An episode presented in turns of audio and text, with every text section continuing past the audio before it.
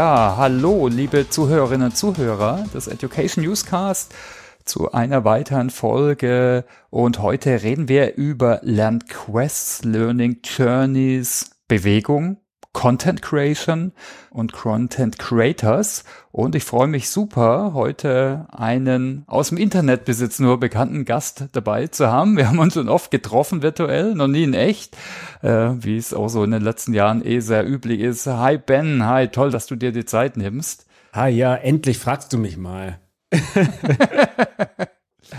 ja, Ben, ja, stellst du dich einfach vor. Wer bist du? Was machst du? Mhm. Was war so deine Reise bis jetzt? Mhm. Ja, erstmal vielen Dank, dass ich da sein darf. Vielen Dank für die Einladung und ich, ich halte es jetzt kurz. Ich komme, ich glaube, wir kommen bestimmt noch auf die ein oder andere Sache im Laufe der, des Gesprächs. Ähm, mich fasziniert Lernen. Schon seit ich zwölf Jahre alt bin, da habe ich nämlich angefangen, selber Nachhilfe zu geben. Und ich finde es einfach unfassbar spannend, dass wir die Fähigkeit ein Leben lang haben, dass wir gar nicht ohne Lernen irgendwie leben können. Also es ist wie wenn, wenn wir aufhören zu atmen, dann hätte das den gleichen Effekt, wie wenn wir aufhören zu lernen. Und das passiert einfach. Und seit, seit ich zwölf bin, jetzt bin ich 34, äh, seitdem beschäftige ich mich mit der Frage, wie können wir die Rahmenbedingungen so begünstigen, dass Lernen wirklich für uns günstig und für ein System, in dem wir uns befinden, günstig abläuft. Also das hat dann sehr viel damit zu tun, auch auf die auf die richtigen Dinge achten zu können. Also was ist jetzt in welchem Kontext irgendwie wichtig? Es geht mir also überhaupt gar nicht drum, wie kriege ich viel Wissen in ein Gehirn rein. Äh, das kann in dem einen oder anderen Kontext mal wichtig sein, sondern mir geht es mehr darum, wie lernt ein Mensch wirklich die Kompetenzen, die ähm, Verhaltensweisen, die für ihn oder für sie tatsächlich ja günstig sind. Und das ist mittlerweile seit vier Jahren jetzt mein Beruf. Ich bin als Freiberufler unterwegs, mache sehr viel Content im Bereich Lernen. Ich ähm, bin bei vielen Organisationen zu Gast und spreche über das Thema ähm, und versuche ihnen auch dabei zu helfen, wie lässt sich denn das Thema wirklich so modern im Unternehmen bespielen, wie es uns das 21. Jahrhundert halt ermöglicht. Und so viel vielleicht mal dazu. Danke. Ja, und du hast auch sowas ähnliches wie ein Podcast. Äh, es ist äh, aber ein bisschen anders. Äh, es nennt sich Radio. Vielleicht kannst du da nochmal ein, zwei Worte sagen. Das hat vielleicht der eine oder die andere schon mal auf LinkedIn gesehen. Mhm. Ja, das ist mein, also das ist mein LinkedIn Live-Format, das heißt Lernradio. Und also es heißt aus mehreren Gründen Lernradio. Einmal, weil ich da selbst sehr viel lerne. Ich kontaktiere Menschen, die irgendwas tun, das ich spannend finde oder die mir gerade bei irgendeiner Herausforderung helfen können. Neulich habe ich zum Beispiel mit einer ähm, Grafikdesignerin gesprochen, weil das beim Thema bei mir auch gerade wichtig war. Und ähm, auf der anderen Seite geht es manchmal auch inhaltlich um das Thema Lernen. Wobei ich mittlerweile fast schon dazu übergegangen bin. Ähm, ich finde, wir haben in vielen Kontexten genug über das Lernen gesprochen. Ich glaube, manchmal wäre es sinnvoller, einfach zu zeigen, was ist möglich, wenn wir es so tun, wie es uns die aktuelle Technologie und alles, was wir über Neurobiologie, Psychologie, Didaktik und Pädagogik wissen, wirklich gut anwenden.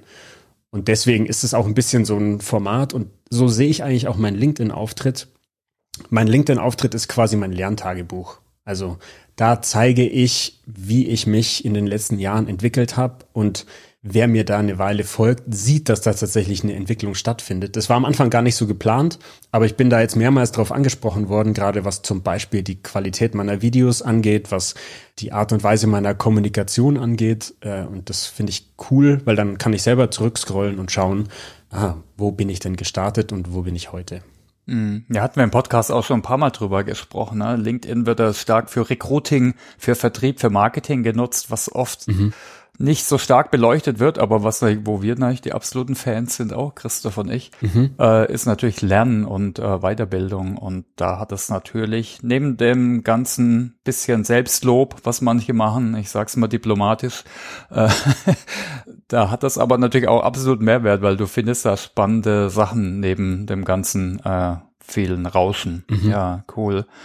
Ja, du, also wenn man auch ein bisschen recherchiert, was du so machst, ich habe mal ein paar Videos von dir angeguckt, da kommen wir vielleicht nachher nochmal dazu, dann sieht man auch so ein paar Begriffe und Themen, äh, mit denen du dich beschäftigst. Eins ist jetzt äh, zum Beispiel Lernquests versus Learning Journeys. Also mhm. Learning Journeys kennen wir jetzt zum Beispiel, den Begriff nutzen wir auch mhm. äh, bei uns in der Firma. Äh, Lernquests kann man sich vielleicht was drunter vorstellen, aber vielleicht kannst du mal ein bisschen da mehr Licht drauf äh, werfen. Mhm. Was ist das für dich, äh, Lernquests und Learning Journeys? Und vielleicht auch, wo ist so der Unterschied für dich? Da brauche ich schnell ein Blatt Papier. Ja, äh, das fällt mir, fällt mir gerade eigentlich, äh, Kram mal schnell. Mhm. So. Ähm, also, der Begriff Learning Quest, den habe ich auch gar nicht erfunden. Also, das will ich gleich mal vorab sagen. Der, hm. der das aus meiner Sicht zum ersten Mal erwähnt hat, war Ken Robinson. Den kennt ihr bestimmt. Mhm. Ähm, der ist ja 2021 oder 2020 leider verstorben. Einer der, wie ich finde, ja, spannendsten Menschen des 20. Jahrhunderts, was das das in dem Bereich Bildung und Kreativität angeht. Und ich finde, mit seiner britischen, humorvollen, trockenen Art hat er das echt richtig cool gemacht, das einfach erlebbar und nachvollziehbar zu machen.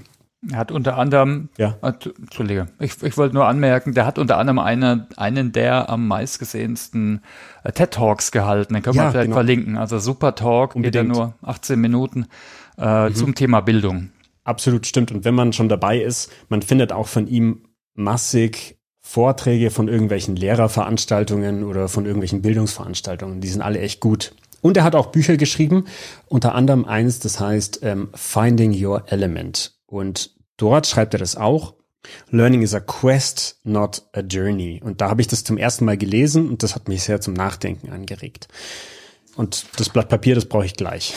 Aber erst noch kurz dazu, was ist denn dieser begriffliche Unterschied? Eine Quest, da gibt es aus meiner Sicht gar keine so wirklich gute deutsche Übersetzung. Wenn man es wörtlich übersetzt, dann heißt Quest so viel wie eine Suche. Ne, die Suche nach etwas. Aber wenn man in der Zeit zurückgeht, dann im Mittelalter oder so, war eine Quest letztlich jemand setzt sich aufs Pferd und reitet Richtung Westen. Das ist eine Quest. Und dann schauen wir mal, was da passiert. Oder jemand setzt sich in sein Segelboot, setzt die Segel und fährt los. Also es ist irgendwie eine Suche, eine Abenteuerreise. Eine Erkundung, ne? Eine Erkundung. Ah, ja. okay. Erkundung. Vielleicht, vielleicht muss ich das als deutsche Übersetzung verwenden. Exploration. Ja, also das, das trifft es eigentlich sehr gut aus meiner Sicht. Eine Journey hingegen ist, also eine Journey natürlich, wenn ich jetzt sage, ich mache mich auf zu einer Journey, dann kann das auch eine sehr abenteuerliche Reise werden, aber eine Busfahrt ist auch eine Journey letztlich. Es gibt einen Punkt A und es gibt einen Punkt B und ich komme irgendwann bei dem Punkt B an. Und jetzt, und das erlebt ihr ja auch in der Organisation, wenn wir jetzt sagen, und das ist auch irgendwo richtig, also ihr bei SAP beispielsweise sagt, ihr habt da eine Person, ich muss kurz meine Kamera ein bisschen drehen, dann könnt ihr das nämlich sehen, nicht einmal. Ähm, ihr habt eine Person, die ist irgendwo hier und jetzt male ich sozusagen ihre, ihre Journey auf und sag, äh, die Person startet hier im Unternehmen und dann gibt es hier irgendwelche interessanten Punkte. Dann kommt da irgendwie externe Information mit rein und so weiter und dann sieht es irgendwie so aus. Das Problem ist nur, äh, so schön ich das vielleicht geplant habe, jetzt ähm, passiert das Leben. das ist jetzt quasi, wie es in der Realität aussieht. Und für die, die nur zuhören, ich habe das jetzt gerade aufgemalt und habe das Papier zerknittert. Ähm, und jetzt drehe ich meine Kamera wieder. Dann kann ich das euch kurz in die Kamera zeigen. Ähm, jetzt stellen wir nämlich plötzlich fest, das ist nicht zweidimensional, sondern das ist dreidimensional. Und da gibt es auch ein tolles Zitat schon von den Stoikern, das, äh, die Stoiker, wer die nicht kennt, das sind die Philosophen, die so vor 2000 Jahren in Griechenland ihr Unwesen getrieben haben. Und da gibt es ein Zitat, sinngemäß heißt es so viel wie, ähm, sagt mir nicht, was ich tun soll, sozusagen. Beziehungsweise, ich muss gerade selber überlegen, dass ich es zusammenbringe. Ich habe das schon länger nicht mehr zitiert. Letztlich geht es da so ein bisschen quasi darum, ähm, wenn ich dich frage, wenn ich, genau, wenn ich dich frage, was soll ich denn tun? ähm, dann ist es keine wirklich sinnvolle Frage. Eine viel bessere Frage oder auch ein viel besserer Wunsch wäre, hilf mir dabei, meinen Geist so zu trainieren, dass ich mich in jeder Situation äh, immer wieder neu anpassen kann. Also das ist so der Gedanke, der bei den Stoikern schon vorkam. Also äh, und das ist das, wo ich die Verbindung sehe. Naja, was passiert denn, wenn ich dann in meiner Journey, in meiner Quest irgendwo hier oben auf diesem Gipfel stehe sozusagen? Und was kommt dann als nächstes? Und wenn wir es als Journey betrachten, dann gehen wir manchmal davon aus, es gibt diesen Punkt A und es gibt diesen Punkt B, obwohl wir noch gar nicht wissen, gibt es diesen Punkt B überhaupt? Wo ist der Punkt B?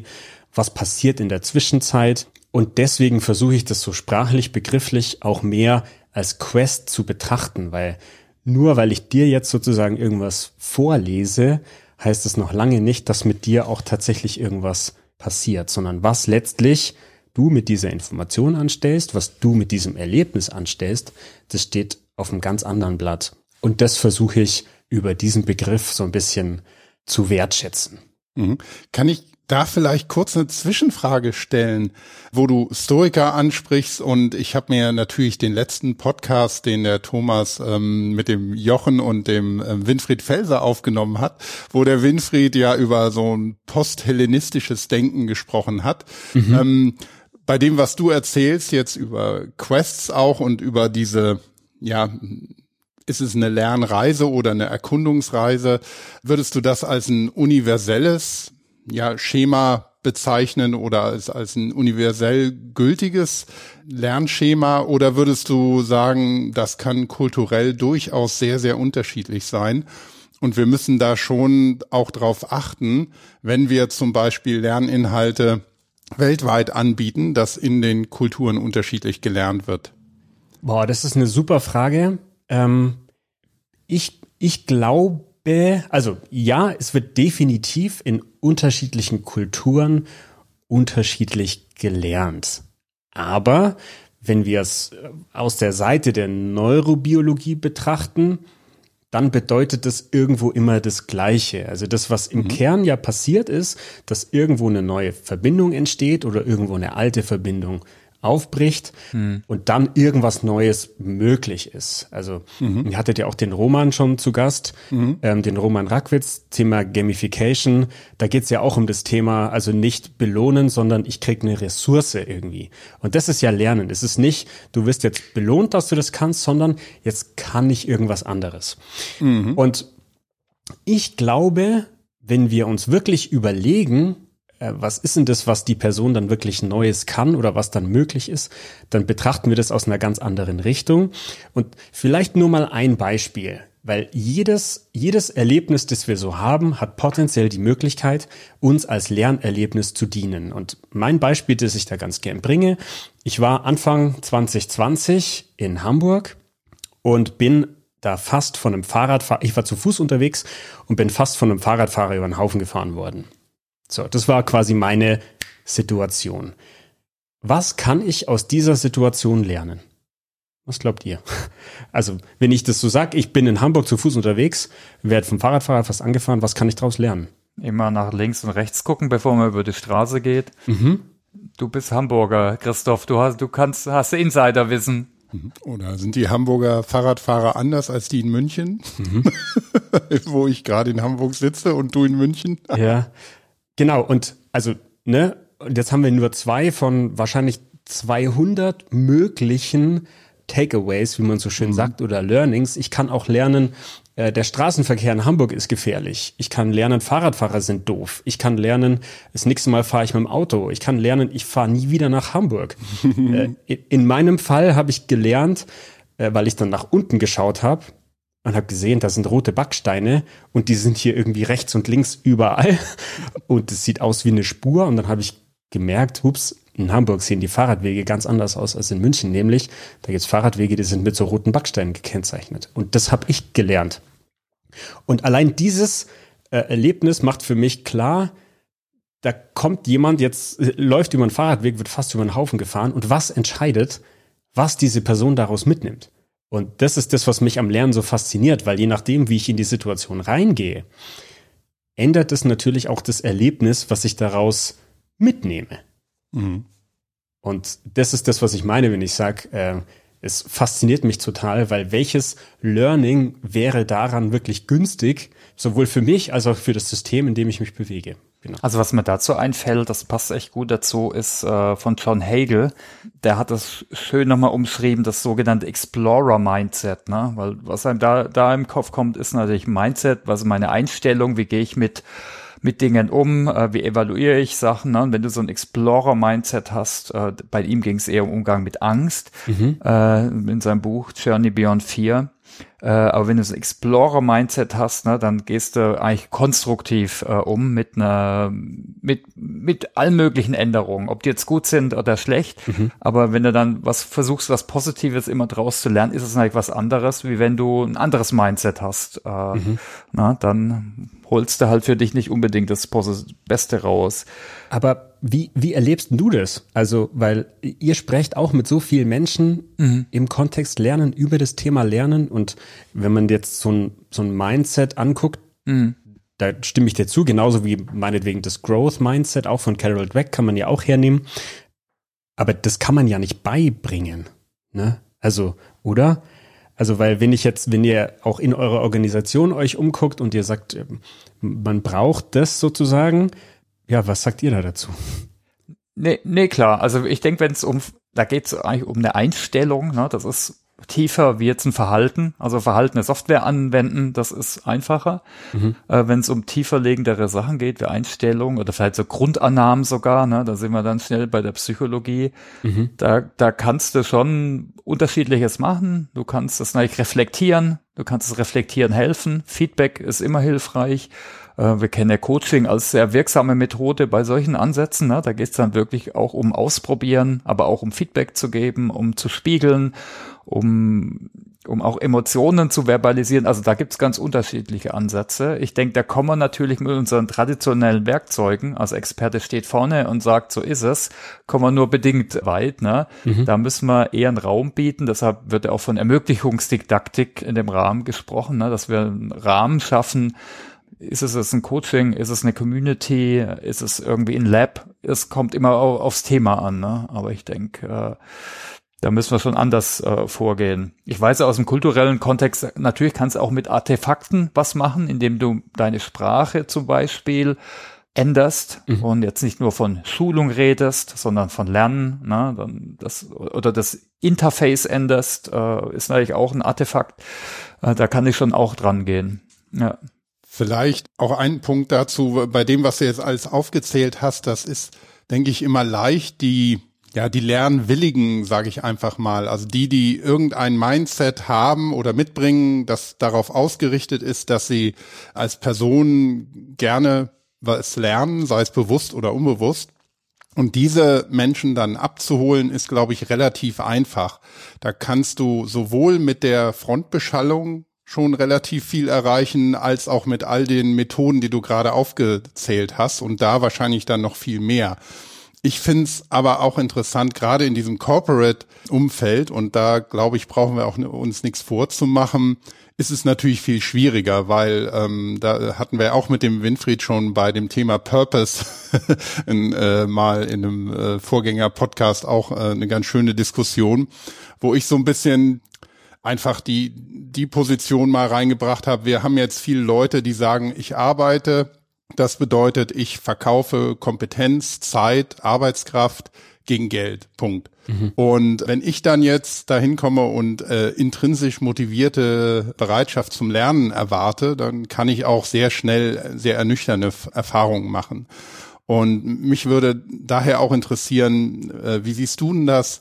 wenn es gerade darum geht, diejenigen auch zum Lernen zu aktivieren, sage ich mal, die, die da vielleicht gar nicht so motiviert sind, aus verschiedensten Gründen, bewusst oder unbewusst. Also ich glaube, und ich, ich denke, das sehe ich dann auch ähnlich, wie wenn man das aus dem Gamification-Ansatz quasi auch beobachtet. Ähm, jeder von uns lernt ja täglich dazu wieder, auch bewusst und unbewusst. Mhm. Und wenn es für mich irgendwie relevant ist, dann lerne ich es auch ganz einfach. Ich meine, Ich verwende jetzt gerade zum Beispiel Audition zum ersten Mal, mhm. Adobe. Ich habe vorher immer mit GarageBand aufgezeichnet, aber da gibt es so ein Problem mit Pegelsteuerung und da habe ich mir vorher noch kurz angeguckt, wie geht's denn mit Audition, runtergeladen, zack, bumm, jetzt läuft es. Und genauso macht es garantiert jeder von uns, egal ob das dann um irgendein Rezept, das ich zum ersten Mal koche, geht, ob das darum geht, wie ich mit meinen Kindern irgendwas mache, ob das, äh, egal ob im Privatleben oder im beruflichen. Und ich glaube, dass uns da auch so eine Strömung wie beispielsweise was alles, was so rund um New Work gemacht wird, alles, was da rundherum erzählt wird und auch, ich, du hast gerade Purpose angesprochen, hilft uns dabei, auch diese Fragen äh, quasi mit in die Arbeitswelt reinzunehmen, weil ich glaube, dass es in Zukunft dieses, also es gibt ja da wirklich so ein, so ein gegenseitiges Abhängigkeitsverhältnis, so wie unser Angestelltenleben quasi läuft. Also, und jetzt, ohne, ohne dass es jetzt blöd klingt, aber im Prinzip kannst du ja in einem, in einem großen Konzern dich auch wirklich ohne Probleme zurücklehnen für ein paar Jahre. Also es gibt sehr viele Berufe, da kannst du dich quasi mehr oder weniger ausruhen. Und ich glaube, solange dieses Verhältnis so bestehen bleibt, wird es ganz schwierig, Menschen auch wirklich zum Lernen motivieren zu können oder ihnen irgendwie Anreize zu bieten oder überhaupt das Thema da reinzubringen, solange sozusagen auch der, ähm, der Arbeitgeber irgendwie in der Bringschuld letztlich ist.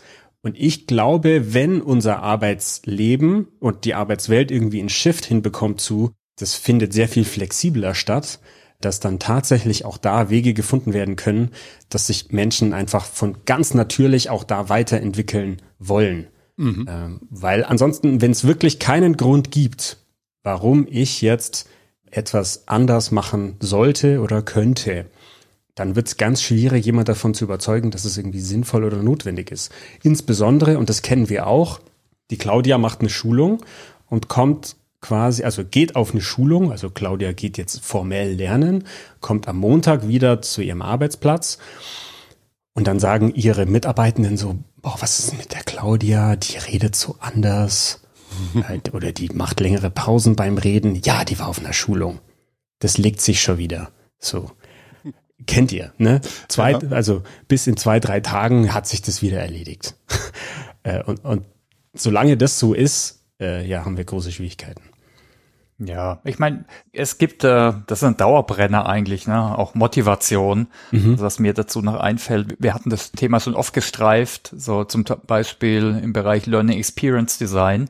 Ne? Wir sollten auch lernen vom Lerner ausdenken und nicht vom Experten aus. Ne? Was braucht der Lerner? Was ist für ihn oder für sie relevant? Mhm. Ist es erfahrungsbasiert, hatte Ben angesprochen, ne? also ausprobieren. Habe ich da die Möglichkeit, was auszuprobieren? Habe ich die Möglichkeit, mich zu reflektieren? Neues neues Verhalten anzupassen. Und dann, klar, muss ich immer das System auch angucken. Ne? Also darf ich, kann ich, soll ich und äh, möchte ich auch. Also die Punkte muss ich schon mit reflektieren und äh, dann ist die Wahrscheinlichkeit hoch. Ne, wir haben, wenn, wenn man so guckt, wie verändern sich Menschen, es gibt immer die, die ändern sich eh immer gern. Das sind so die Early Adopter, die machen alles neu mit, die haben immer die neuen Gadgets und probieren neue Sachen aus. Mhm. Ich würde sagen, es gibt da gibt's auch nochmal Unterstufungen, aber es gibt schon die große Masse, die muss man, die müssen vielleicht noch mehr Erklärung haben, müssen sich noch mehr informieren. Und die kann man dann schon besser, da kann man schon besser andocken. Und dann gibt's vielleicht immer ein paar, die sind gegen alles.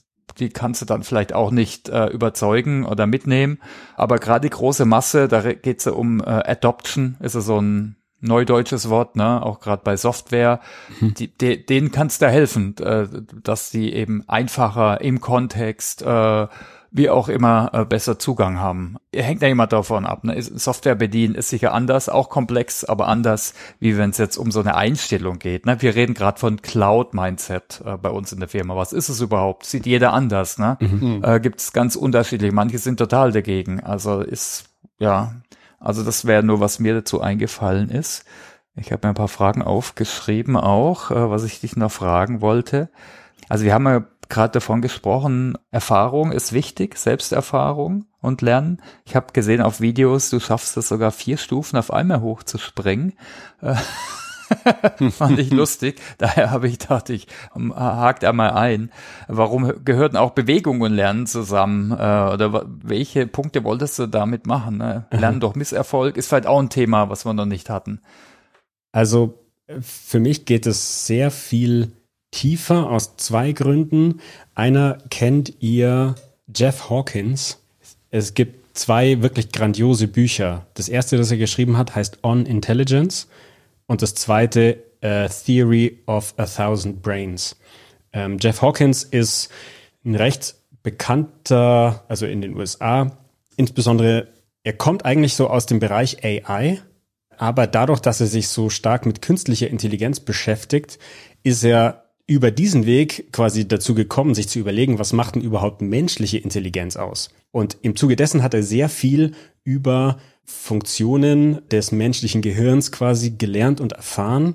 Und wie, wie komme ich jetzt drauf oder warum komme ich drauf? Weil wirklich ganz, ganz, ganz tief in der Neurobiologie verankert ist schon Bewegung. Ich mache das nur mal ganz, ganz kurz, wie, wie tief sozusagen. Ähm, unser Neokortex also die Großhirnrinde, äh, wenn man den Kopf aufmacht und reinguckt, sieht man den ja. Der ist komplett durch den ganzen Neokortex hinweg gleich strukturiert. Und zwar so säulenartig. Das hat ein Herr namens Vernon Mountcastle mal rausgefunden, Anfang des 20. Jahrhunderts. Und der Jeff Hawkins hat sich dann überlegt, diese einzelnen Säulen, die wir hier haben, die sehen quasi alle exakt gleich aus und theoretisch gesehen läuft auf all denen der gleiche Algorithmus. Ich vereinfache jetzt im, hier im Übrigen viel massiv. Also das ist, geht natürlich äh, auch sehr viel länger, das zu erklären. Worauf ich hinaus möchte, ist, wie werden quasi tatsächlich Sinneswahrnehmungen verarbeitet bis hin zu, was hat das mit Bewegung zu tun? Äh, wenn ich eine Tasse in die Hand nehme und die Tasse mit einem Finger irgendwo an der Oberfläche berühre, dann passiert Folgendes. Mein Tastsinn sagt mir jetzt, ähm, wenn ich versuchen würde, dieses Objekt quasi zu erkennen, sagt mir mein Tastsinn, wie sich die Oberfläche anfühlt. Aber nicht nur das, jetzt wird quasi im gesamten Neokortex wird geguckt, kenne ich das, wonach fühlt sich das an? Und es wird im gesamten Neokortex angefangen abzustimmen, was das vermutlich ist. So, und dann da spricht man dann eben von den Mental Representations und dann als nächstes kommen die Predictions, Vorhersagen. Das kennt ihr wahrscheinlich auch. Das Gehirn sagt dann, wenn jetzt irgendetwas passiert, womit rechne ich dann? Also was erwarte ich als nächstes? Und das ist im Kern eine Bewegung. Also sprich, ich tue meinen Finger hier hin und jetzt, sobald ich anfange, meinen Finger hier über die Oberfläche zu bewegen, äh, wird nur noch verglichen zwischen dem, was ich hier spüre und einer Vorhersage. Also wenn es eine Tasse ist, dann muss hier irgendwann eine Kante kommen, sagt die Vorhersage. Jetzt kommt eine Kante und ich erkenne das sozusagen als Tasse. Oder wenn es eine Tasse ist und ich klopfe hier drauf, dann hat es ein bestimmtes Geräusch. Okay, wird wahrscheinlich eine Tasse sein und so weiter. Und das ist im Kern schon mit Bewegung verknüpft. Also so tief ist in unserem Gehirn das Thema Bewegung verankert. Und das ist das eine, was mich daran sehr fasziniert. Wie gesagt, ich habe da auch mal ein Video dazu gemacht. Könnt ihr gerne äh, in den Show Notes verlinken. Da habe ich das ein bisschen länger erklärt. Und das andere ist die Arbeit von Moschee Feldenkreis, der auch im 20. Jahrhundert sehr aktiv war und sich mit Bewusstheit und Bewegung beschäftigt hat. Wie werden wir unserer selbst gewahr? Du hast gerade selbst äh, Selbsterfahrung angesprochen und da ist natürlich Bewegung extrem wichtig. Ich habe gerade ein bisschen eine Verletzung in der Schulter äh, und da muss ich gerade wieder lernen, mein Schulterblatt tatsächlich nach unten zu ziehen, wenn ich meinen Arm nach oben hebe, weil ich mir eine Schonhaltung angewohnt habe und das muss ich erstmal wieder lernen. Und da, da bin ich sofort bei Bewegung. Und dann hat es bei mir über die Jahre mit Parkour, mit Rugby, mit äh, Mountainbike auch einige Parallelen quasi dazu gegeben. Und deswegen habe ich das Thema äh, bei mir eigentlich auch fast immer mit drin, weil es jeder sofort verstehen kann und eigentlich auch mitmachen kann. Außer jetzt die Stufen hochspringen.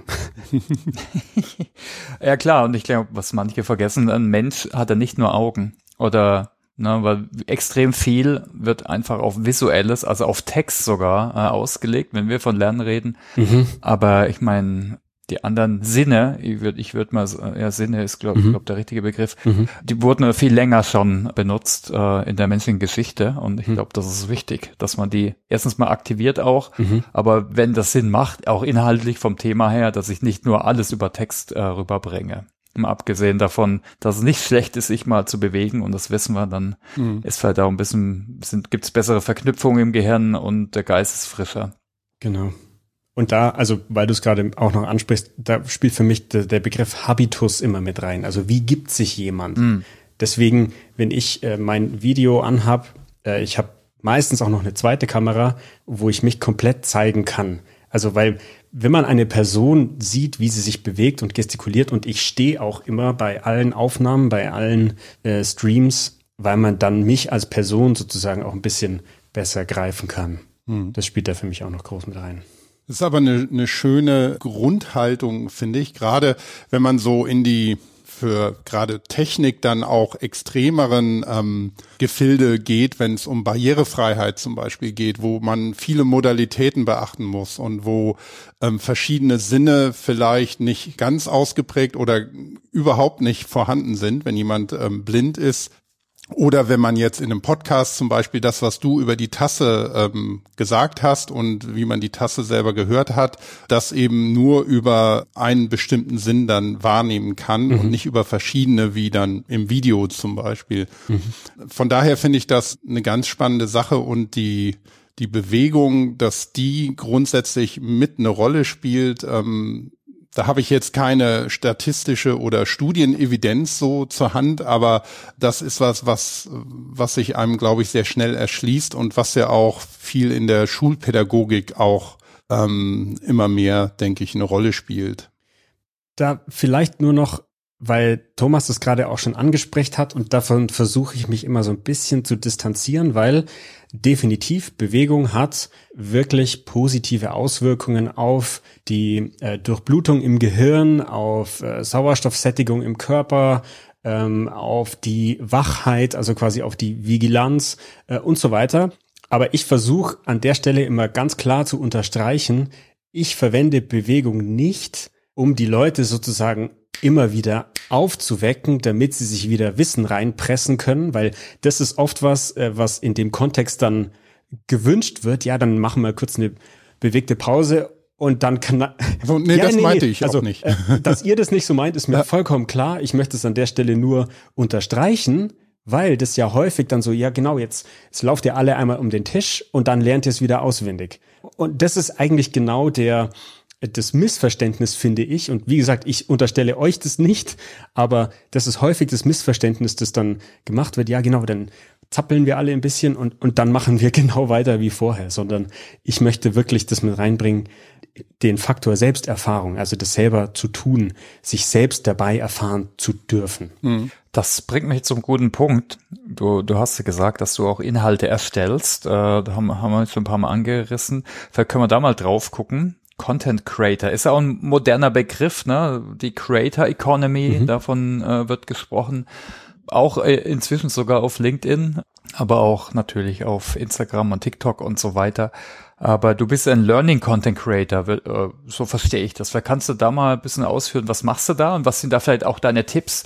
Weil ich denke, viele von unseren Zuhörerinnen und Zuhörern, die machen auch irgendwelche Inhalte, kaufen Inhalte ein, lassen die Experten Inhalte machen. sollte man ja nicht immer selbst machen. Mhm. Gibt ja genug Wissen im, in Organisationen. Mhm. Ja, vielleicht zuerst mal, was machst du da überhaupt als Content Creator? Und dann können wir nochmal auf die Tipps gucken vielleicht danach.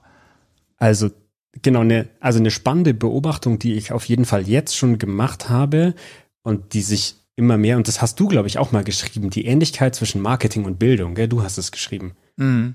Ähm, und das ist mir auch schon aufgefallen, weil in beiden Feldern geht es letztlich darum, in Anführungszeichen etwas zu verkaufen, in Anführungszeichen. Also äh, sei es nur eine Idee oder sei es irgendeine Herangehensweise an ein Thema, sei es eine, ein bestimmter Inhalt.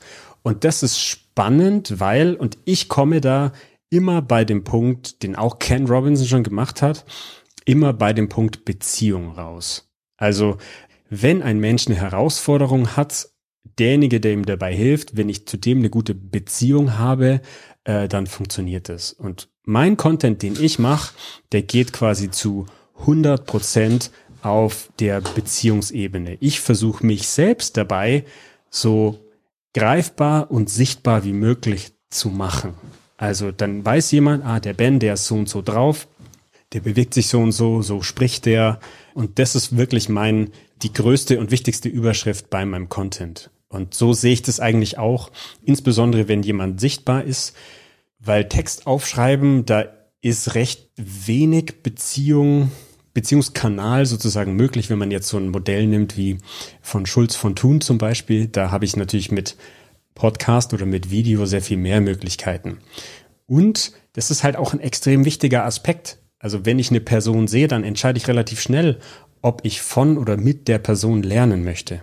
Und deswegen versuche ich das auch eben über den Content so ein bisschen zu spielen und bin deswegen auch so sichtbar. Mhm. Und kannst du vielleicht mal ein Beispiel geben? Also was machst du zum Beispiel für Inhalte, für Auftragsarbeit? Ich habe zum Beispiel für eine kleinere Organisation, da geht's um die Weiterbildung von Jugendlichen, die Vorbereitung auf das Arbeitsleben. Da habe ich was gebaut zum Modul, das heißt endlich leichter lernen. Da geht's beispielsweise um, ähm, wie kann ich mich selber eben besser weiterentwickeln in den Dingen, die mich interessieren. Also da geht's dann letztlich um, wie verwende ich Quellen, ähm, was sind überhaupt die Dinge, wo ich mich weiterentwickeln möchte und so weiter. Ich habe aber auch schon mit vielen Führungskräften zusammengearbeitet in auch größeren Organisationen, wo es um das Thema äh, die Führungskraft als Coach beispielsweise ging. Äh, und das war halt dann mehr oder weniger so ein hybrides Format. Einerseits eben äh, Live-Termine und dann kommen dazwischen immer Impulse von mir. Und das ist halt ganz wichtig, ne? dass einfach diese Beziehung dabei rauskommt, wer hilft mir dabei und wie. Und ähm, das vielleicht so. Okay, cool. Ja, also ich habe der zweite Teil meiner Frage war ja auch so Hacks oder Tipps für andere Creator. Ich habe mal zwei Sachen schon aufgeschrieben, also Beziehung herstellen. Ich denke, das ist in Präsenz mhm. wichtig, aber vergessen manche auch in einem digitalen Medium. Man kann es auch eine Beziehung herstellen. Mhm. Äh, das Thema greifbar sein äh, habe ich auch noch aufgeschrieben. Hast du vielleicht noch ein mhm. paar andere Punkte, die du anderen empfiehlst oder wo du denkst, ja, damit kann man bessere Inhalte oder Inhalte, die besser connecten, die besser weiterhelfen, äh, erstellen? Viel üben.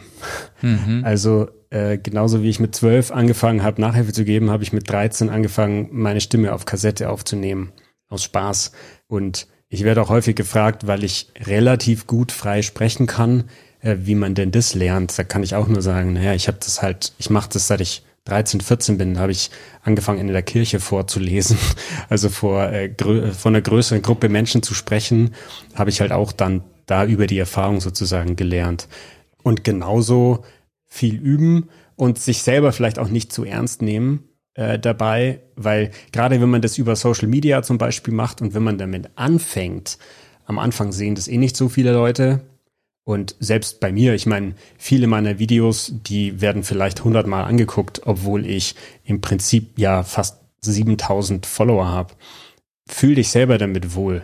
Und da sind wir wieder bei diesem, wem muss, das ist ja immer das, wem muss der Fisch schmecken? Dem Angler oder dem, ähm, nee, wem, wem muss der Wurm schmecken? Dem Angler oder dem Fisch? Aus meiner Sicht ist es schon irgendwie beides. Also ich fühle mich mit meinem Content dann wohl, wenn ich das Gefühl habe, es zeigt mich vollständig und es hilft Leuten und ich gehe dann nicht immer explizit dann drauf, was das jetzt für ein Wurm ist, sozusagen, dem ich jemand hinhalte. Und ich selber, ich weiß nicht, wie es da euch geht, aber ich selber bin total irritiert, wenn ich irgendwas angezeigt bekomme, wo ich schon in der ersten Zeile erkennen kann, das hat jemand so geschrieben, dass ich das toll finde. Mm. Dann ist es für mich meistens schon so, interessiert mich nicht. Also da, da, ich weiß nicht, für mich ist das total abstoßend. Und deswegen ist für mich auch dieser Faktor Beziehung sehr viel hm. wichtiger. Ja, manche reden ja davon Authentizität, schwieriges Wort. Äh, ich habe mal es aufgeschrieben, äh, es einfach über die Lippen kommt. Ne? Ich denke, Humor ist zum Beispiel so ein Thema. Manche haben mehr Stegreif-Humor, manche weniger, aber man sollte sich auf jeden Fall trauen, auch mhm. in offiziellen Inhalten oder äh, Contents. Das war vielleicht auch so zum Thema nicht so ernst nehmen. Mhm. Natürlich gibt es verschiedene Geschmäcker, ne? aber wenn jemand authentisch ist und es äh, nicht über spezielle Grenzen geht, ja. dann, dann ist das auf jeden Fall auch nochmal wichtig. Ja, sich äh, immer seiner Zielgruppe anbiedern funktioniert, glaube ich, nirgendwo. Mhm. Weder beim Lernen noch beim Marketing noch, noch sonst wo. Mhm. Und als Lehrer in der Schule hat man damit, glaube ich, auch direkt verloren. Mhm. Von daher würde ich auch, auch so sehen, ja.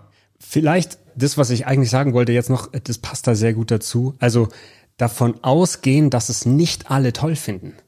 Also nicht versuchen, allen zu gefallen, sondern das so zu machen, dass ich mich damit wohlfühle. Weil dann diejenigen, die mich dann eh interessant und toll finden, die feiern sozusagen, die finden es gut. Äh, und diejenigen, die mich eh schon nicht ausstehen können, denen ist es dann auch egal. Äh, wenn ich aber versuche, denen quasi was unterzujubeln, dann wird's wirklich merkwürdig.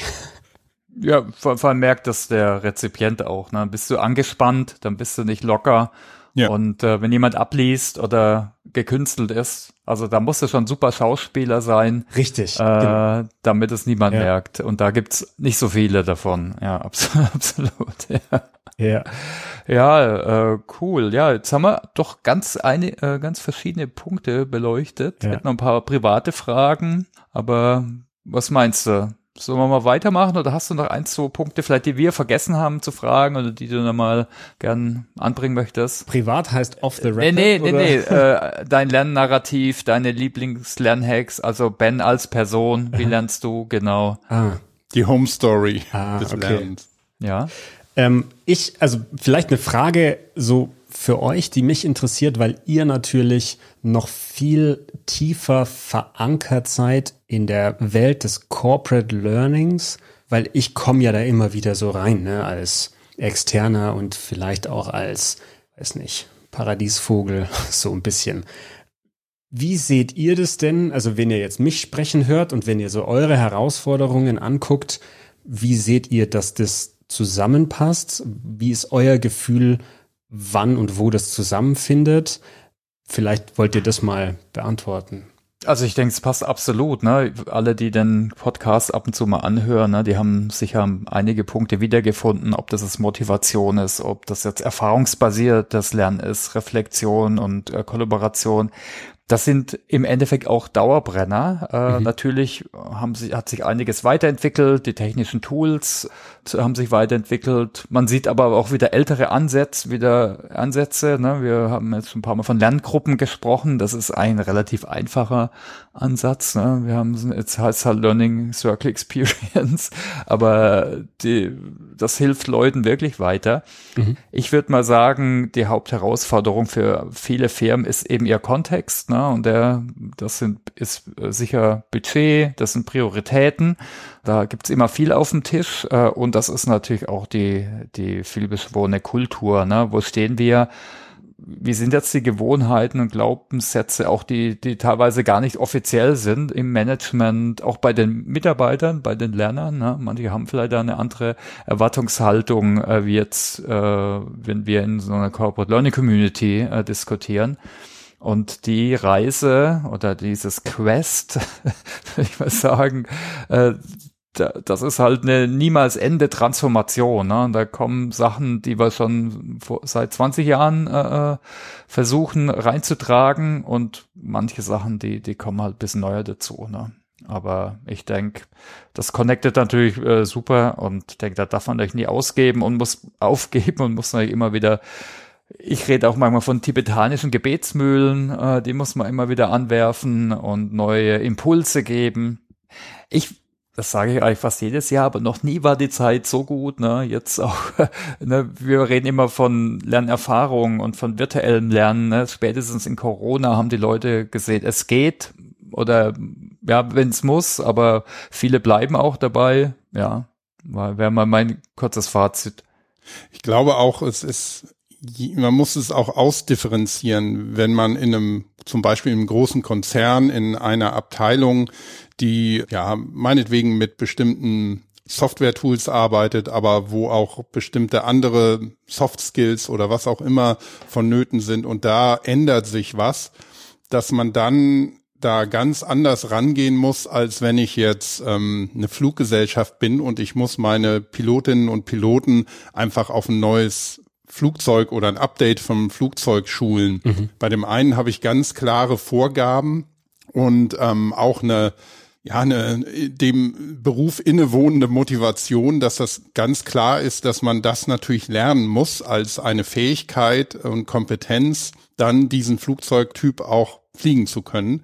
Wohingegen in so einer Umstrukturierungsphase, wo dann verschiedenste Dinge dazukommen, neue Software-Tools, äh, neue Prozesse, das Ganze sehr viel unschärfer ist oft als in so einem ganz klar definierten Szenario und wo dann natürlich auch ganz andere ähm, ja, Lernmethoden und Change Management oder Change hatten wir ja auch oft hier schon als Thema, wo man auch das Lernen mit diesem Wandel äh, in Einklang bringen muss und das auf viele oder eine große Gruppe von hm. Lernenden bezogen. Darf ich noch eine Frage stellen? Klar. Ja, sehr gerne. Weil, also erstmal danke. Die nächste Frage, die mich nämlich auch schon eine ganze Weile beschäftigt, und da wird mich auch eure Einschätzung interessieren, ist, was passiert mit Personalentwicklung in den nächsten fünf bis zehn Jahren? Weil, was ich auf der einen Seite beobachte, und da gucke ich in Richtung Creator Economy, und da würde ich jetzt mal sagen, Menschen, die intrinsisch motiviert, selbst organisiert lernen. Das ist dort einfach Usus. Die Menschen wissen, wie man Google bedient und wissen, wo man die Informationen herbekommt, wie man Tutorials guckt. Und da wird einfach, wie man so schön sagt, da wird einfach rasiert. Also das wird einfach, das läuft.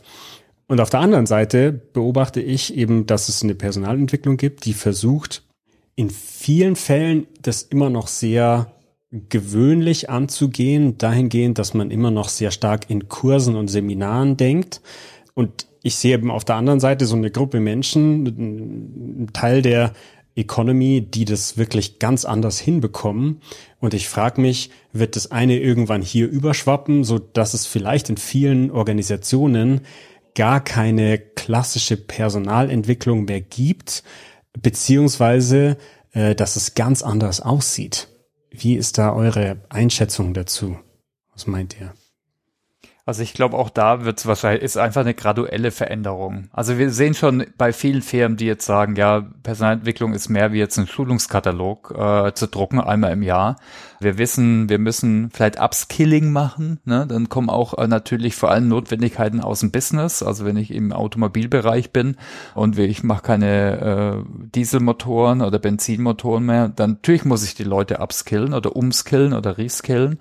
Also da gibt es einfach Notwendigkeiten, neue Märkte, neue Wettbewerber, wo ich natürlich schon was machen muss. Ich meine, da, da ist dann schon weiterhin, wird noch viel auf formelles Lernen zurückgegriffen. Wir sehen schon, auch wenn das mir viel zu langsam dauert, also so Fokus auf erfahrungsbasiertes Lernen, Communities, Kollaboration. Wir wissen schon, ich kann viel stärker noch das Wissen der Menschen äh, nutzen. Ne? Stichwort Empowerment, auch nichts mhm. Neues. Äh, konnt, äh, also dass, dass die Experten äh, ihr Wissen teilen besser. Also da Umgebung äh, oder Möglichkeiten zur Verfügung stellen, sind alles keine neuen Sachen. Äh, dauert teilweise eben äh, aus ganz unterschiedlichen Gründen einfach. Ne? Aber ich glaube, das ist graduell. Ja, mhm. ich meine, es gibt ja da ganz unterschiedliche Forces, würde ich mal sagen. Ne? Du hast dann aber auch wieder Plattformen, ne? wie LinkedIn Learning, ne? die wollen ihre Plattform etablieren, das überall rein verkaufen. Mhm. Was ich cool finde, es gibt auch viele kleinere Startups, gerade aus dem AdTech-Bereich. Ich glaube, der Bildungssektor ist zu national, zu stark durch Sprache bedingt, zu divers, dass es da wahrscheinlich nie die super Plattform gibt, so wie Facebook für Kommunikation, weil das ist doch sehr stark abhängig von Sprache, von den Inhalten und dann eben auch von den Lernzielen. Mhm. Äh, also was anderes, ob du jetzt einen Führerschein machst äh, online oder programmieren lernst oder jetzt äh, Soft Skills oder präsentieren lernst, ne? Und das kannst du mhm. nicht alles über die gleiche Plattform machen, glaube glaub ich jetzt nicht. Ne? Und da gibt's zum Glück schon viel Innovationen, da müssen wir auch mal schauen. Ne? Da haben auch viele gehofft mit Machine Learning und KI, mhm. dass das schneller geht. Äh, Jetzt haben sie erstmal in Corona alle mal nur Zoom-Meetings gemacht und Schulung, was eigentlich eher wieder ein Rückschritt war teilweise von dem, vom didaktischen Ansatz. Ja, aber ich, ich glaube, da mehr drauf gucken, gerade auf das Thema Lernen und Bildung, da wird sich schon mehr bewegen. Aber ich glaube, es ist graduell. Mhm. Oder Christoph, was meinst du? Ja, also sehe ich genauso und mhm. ich glaube, ja, man kann es weder methodisch noch, noch von den Zielgruppen eben in einen Topf werfen. Von daher mhm. würde ich dem erstmal uneingeschränkt zustimmen. Danke, ja, das beantwortet meine Frage. Also da bin ich immer sehr neugierig, auch was die Menschen, mit denen ich spreche, da aktuell eben für Entwicklungen sehen, die in irgendeine Richtung, egal ob graduell oder nicht, äh, gehen. Hm. Und wer weiß, vielleicht gibt es doch irgendwie eine Möglichkeit, auch wenn das Thema Lokalisieren, also Übersetzen, besser gelöst ist. Ich für meinen Teil, ich guck, also eine Deutsch und Englisch ist für mich quasi eins zu eins, wenn ich nach irgendwelchen Informationen suche. Da finde ich gerade, was den ganzen Tech-Sektor angeht und ich sag mal Content-Produktion auch sehr viel mehr auf Englisch mhm. ähm, und teilweise auch sehr viel leichter konsumierbar. Ja klar, also gerade bei Technologie sehen wir den sogenannten Deceptive Growth, also so trügerischen Wachstum, der geht langsam, langsam, langsam und irgendwann kommt der Hockeystick und dann knallt's nach oben. Das ist, es dann skaliert durch eine Technologie und vielleicht Plattform. Da können wir mal sehen. Ne? Ich denke, für einzelne Use Cases im Lernen kann sowas schon sein. Also wäre cool, ja, wenn es spannende Sachen gibt, die dann hoffentlich mit einem positiven ethischen Mindset mhm. der Plattformbetreiber da hinten betrieben werden und jetzt nicht so wie Facebook oder Twitter, dass dann so die dunkle Seite ja. äh, irgendwie vorherrscht. Ja. Passt gut zu dem Artikel, den du gestern geteilt hast mit LinkedIn ist cringe. Der war lustig, ne? Der war echt gut. Ja, was sind denn deine eigenen äh, Lernhacks? Wie lernst du denn selbst als Ben gern und gut? Ich habe dafür sogar ein kleines Tool gebaut, mhm. das heißt Lernkompass. Mhm. Ich versuche mir immer wieder bewusst zu machen, wo im Prozess stecke ich gerade, weil Lernen ist zyklisch. Ne? Wir gehen da immer in Zyklen durch. Und der Lernkompass hat vier Himmelsrichtungen. Ausprobieren, informieren, implementieren und reflektieren. Und das Tool, das ist eine PDF-Datei, die kann man bei mir auf der Homepage einfach runterladen. Das ist nicht super komplex, aber da stehen ein paar Fragen drin, wo ich einfach rausfinden kann, was ist für mich zum gegenwärtigen Zeitpunkt wichtig. Also muss ich überhaupt ein Buch lesen oder beschäftigen mich eigentlich ganz andere Fragen? Habe ich das überhaupt schon mal ausprobiert? Weiß ich, wo ich damit hin möchte und so weiter? Und so lerne ich selber eigentlich auch, dass ich mir überlege, wofür ist denn das überhaupt gut? was versuche ich hier zu erreichen. Und es ist egal, ob ich angucke, wie ich Livestreaming mache oder wie ich mit meinem Sohn umgehe. Also in allen ähm, Bereichen schaue ich meistens ausgehend von irgendeiner Herausforderung. Also was ist, was ist gerade die eigentliche Herausforderung für mich? Mhm. Jetzt habe ich auch schon einiges dazu produziert, zu dieser Frage. Ne? Was ist die eigentliche Herausforderung? Und das ist mhm. wie mit der Schulter. Äh, habe ich Schmerzen, weil ich was, weil ich mir was Doofes angewöhnt habe? oder weil da tatsächlich ein Problem ist. Hm.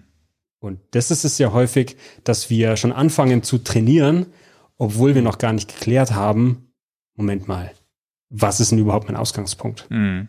Und das ist mein Lernhack Nummer eins, rauszufinden, wo, wo bin ich da überhaupt gerade? Und das können wir häufig nicht allein. Da brauchen wir andere Leute, die sich halt mit dem Prozess auskennen, zum Beispiel. Deswegen Physiotherapeutin, die dann sagt, mehr als 30 Grad solltest du es jetzt noch nicht bewegen, weil ab hier hebt sich die Schulter quasi unnatürlich. Ja. Okay. Und hast du ein Lernnarrativ, also so ein Glaubenssatz äh, oder mehrere vielleicht sogar? Mm, ich glaube, einer, den hatte ich auch mal bei mir auf dem LinkedIn-Profil stehen. Äh, Lernen ist eine Entscheidung. Äh, und da bin ich jetzt bei wieder bei dem Beispiel mit dem Fahrradfahrer. Ich kann mich, glaube schon entscheiden. Lerne ich, dass Fahrradfahrer doof sind oder dass es mit mir zu tun hat. Also das ist so, in welche Richtung gucke ich. Hat auch Ken Robinson toll mal gesagt in seinem Buch Finding Your Element, uh, Learning is a two-way journey. Das geht in zwei Richtungen, einmal nach außen und nach innen. Und dann muss ich gucken, hat es was mit der Außenwelt zu tun oder hat es was mit mir zu tun? Und ich glaube, das ist so mein, mein wichtigstes Lernnarrativ. Cool, hatten wir auch noch nicht. Und was steht denn auf deiner To-Learn-Liste derzeit? Ich glaube, du machst auch bei CLC mit. Mein Ziel, da ist es da zum Beispiel eins oder, mhm. oder hast du andere? Ähm, ich habe mehrere Projekte, die gerade so parallel laufen, wo ich viel zu lernen habe. Das eine ist, ich habe bei so einem NFT-Projekt gesagt, dass ich mich ums Marketing kümmere. Da lerne ich gerade sehr viel über NFTs generell, über den ganzen Bereich Blockchain, Kryptowährungen und so weiter. Das ist so eine Sache, da lerne ich gerade sehr viel. Und die andere Sache ist tatsächlich, ich betreibe sehr, sehr aktives Jobcrafting eigentlich. Ich baue mir gerade wirklich meinen Traumjob. und sage Ja zu Dingen, die mir Spaß machen und Nein zu Dingen, wo ich keine Lust drauf habe. Und meine, ist vielleicht auch ein Narrativ, mein Narrativ ist, dass ich glaube, dass das funktioniert. Äh, bisher sieht's ganz okay aus. Klingt auf jeden Fall sehr gut. ja. ja. Hat das NFT was mit Bildung oder Lernen zu tun oder eher nicht? Nur aus Interesse? Ähm, nee, da geht's um eine, es geht aber nicht nur um bunte Bildchen, sondern es geht tatsächlich um eine echte ähm, Decentralized Autonomous Organization. Ah, okay. Ähm, ist aber alles noch geheim. Okay. Ja, ja, okay. Ist ja gerade, nee, ist ja ein spannendes Thema, eher mhm. aus der Kunstwelt, Gaming-Welt. Also gibt es so unterschiedliche Use Cases mhm. für Lernen. Zertifikate ist ein bisschen langweilig, ne? Daher, da gibt's noch nicht so viel. Okay. Aber da habe ich im Zuge dessen, wen es interessiert, habe ich auch bei mir auf dem YouTube-Kanal mal versucht zu erklären, was es eigentlich damit auf sich hat, weil mhm. ist ja eigentlich, also ich glaube, es wird auch häufig missverstanden, was es überhaupt ist, was es kann äh, wofür das gut ist und warum das irgendwer braucht oder auch nicht. Mhm. Und wie hältst du dich dann selbst up to date? Also du machst selbst Videos, du machst Projekte, die dich interessieren, ne? Da wirst du wahrscheinlich recherchieren. Hast du irgendwie konkreten Quellen, mhm. die du hilfreich findest, äh, speziell jetzt rund um Lernen? Gute Frage. Ich meine, bei mir ist es tatsächlich das Netzwerk und ich bin mit vielen Leuten vernetzt, die man auch jetzt, ich sag mal, im deutschsprachigen Raum im Bereich Lernen kennt. Also der Jan Völsing zum Beispiel, Stefan Diepolder, Dennis Fischer, Roman Rackwitz, der Grosom, Daniel Jung, also alles Leute, die man quasi kennt und das sind so auch meine, meine Quellen letztlich und da gucke ich immer so ein bisschen rechts und links.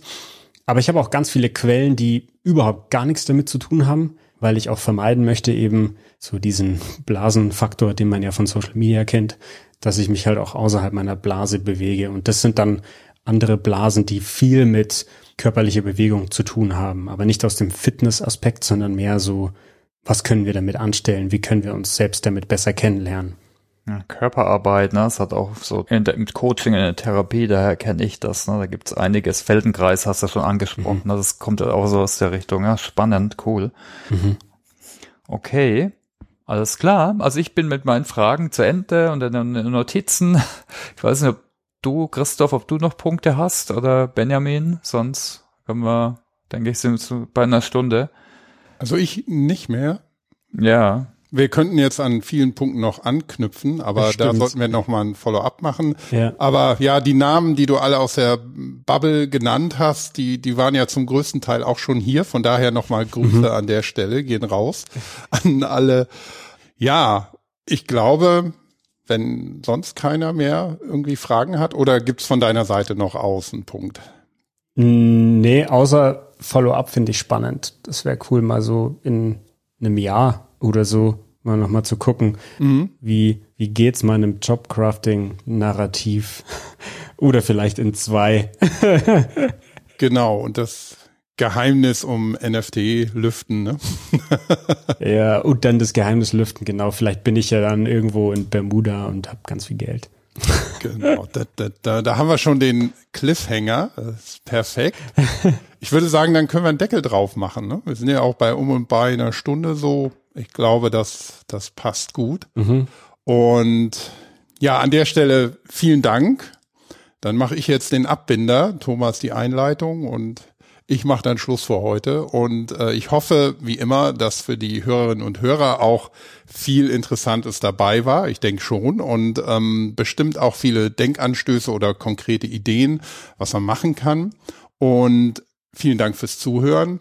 Und das, was ich immer am Schluss natürlich wiederhole, ähm, diesen Podcast hier, den Education Newscast, den findet ihr zusammen mit vielen, vielen anderen SAP Wissenspodcasts auf open.sap.com slash podcasts und natürlich überall da, wo es Podcasts gibt. Und wir freuen uns natürlich sehr über Feedback, Kritik, Likes, Sternchen natürlich auf, ja, Sternchen auf Apple Podcast zum Beispiel helfen sehr, nicht uns, dass es uns gut geht und wir uns gebauchpinselt fühlen, sondern auch, dass andere, die nach dem Thema suchen, das besser finden können. Also von daher geht alle unbedingt auf Apple Podcasts und wenn euch das hier gefällt, äh, gebt ein paar Sternchen. Und ähm, ja, sagt's gerne weiter und an der Stelle nochmal auch an dich, Ben. Vielen Dank und ja, allen eine erfolgreiche Lernwoche und bis zum nächsten Mal. Tschüss. Danke. Ciao. Danke, Ben. Ciao.